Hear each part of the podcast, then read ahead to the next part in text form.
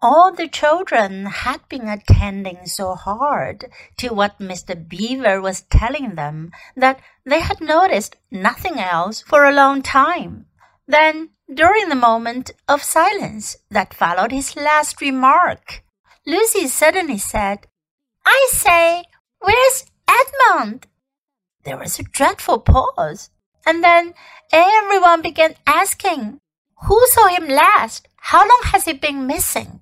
Is he outside? And then all rushed to the door and looked out. The snow was falling thickly and steadily. The green eyes of the Pole had vanished under a thick white blanket. And from where the little house stood in the center of the dam, you could hardly see either bank. Out they went, plunging well over their ankles into the soft new snow, and went round the house in every direction. Edmund!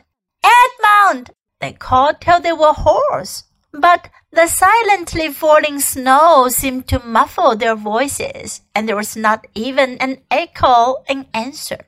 How perfectly dreadful, said Susan as they at last came back in despair. Oh, how I wish we'd never come. What on earth are we to do, Miss Beaver? said Peter. Do? said Miss Beaver, who was already putting on his snow boots. Do? We must be off at once. We haven't a moment to spare. We'd better divide into four search parties, said Peter, and all go in different directions. Whoever finds him must come back here at once and Search parties, son of Adam, said Miss Beaver. What for? Why, to look for Edmund, of course. There's no point in looking for him, said Miss Beaver. What do you mean? said Susan. He can be far away yet, and we've got to find him. What do you mean when you say there's no use looking for him? The reason there's no use looking, said Miss Beaver, is that we know already where he's gone. Everyone stared in amazement. Don't you understand? said Miss Beaver. He's gone to her, to the White Witch. He has betrayed us all. Oh, surely, oh, really, said Susan. He can't have done that. Can he?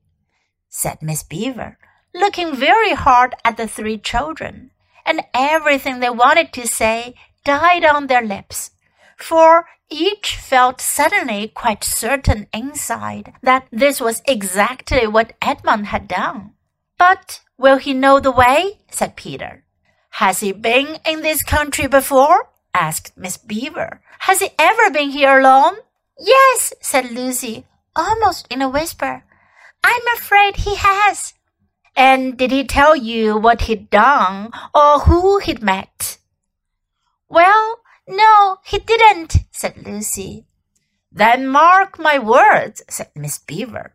He has already met the White Witch and joined her side, and been told where she lives. I didn't like to mention it before, he being your brother and all, but the moment I set eyes on that brother of yours, I said to myself, treacherous. He had the look of one who has been with a witch and eaten her food. You can always tell them if you've lived long in Narnia. Something about their eyes. All the same, said Peter in a rather choking sort of voice. We'll still have to go and look for him. He is our brother after all, even if he is rather a little beast and he's only a kid. Go to the witch's house, said Mrs. Beaver. Don't you see that the only chance of saving either him or yourselves is to keep away from her? How do you mean? said Lucy. Why, all she wants is to get all four of you. She's thinking all the time of those four thrones at Cair Paravel. Once you were all four inside her house, her job would be done. And there'd be four new statues in her collection before you'd had time to speak. But she'll keep him alive as long as he's the only one she's got. because she'll want to use him as a decoy, as bait to catch the rest of you with. Oh, can no one help us? wailed Lucy. Only Aslan, said Miss Beaver. We must go on and meet him. That's our only chance now. It seems to me, my dears, said Mrs. Beaver, that it is very important to know just when he slipped away. How much he can tell her depends on how much he heard. For instance, had we started talking of Aslan before he left? If not, then we may do very well, for she won't know that Aslan has come to Narnia, or that we are meeting him, and will be quite off her guard as far as that is concerned. I don't remember his being here when we were talking about Aslan, began Peter, but Lucy interrupted him. Oh, yes, he was, she said miserably.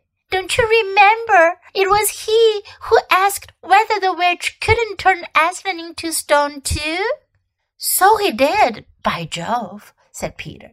Just the sort of thing he would say too. Worse and worse, said Miss Beaver. And the next thing is this. Was he still here when I told you that the place for meeting Aslan was the stone table? And of course no one knew the answer to this question. Because if he was, continued Miss Beaver, then she'll simply sledge down in that direction and get between us and the stone table and catch us on our way down. In fact, we shall be cut off from Aslan. But that isn't what she'll do first, said Mrs. Beaver. Not if I know her. The moment that Edmund tells her that we are all here, she'll set out to catch us this very night. And if he's been gone about half an hour, she'll be here in about another twenty minutes. You're right, Mrs. Beaver, said her husband. We must all get away from here. There's not a moment to lose.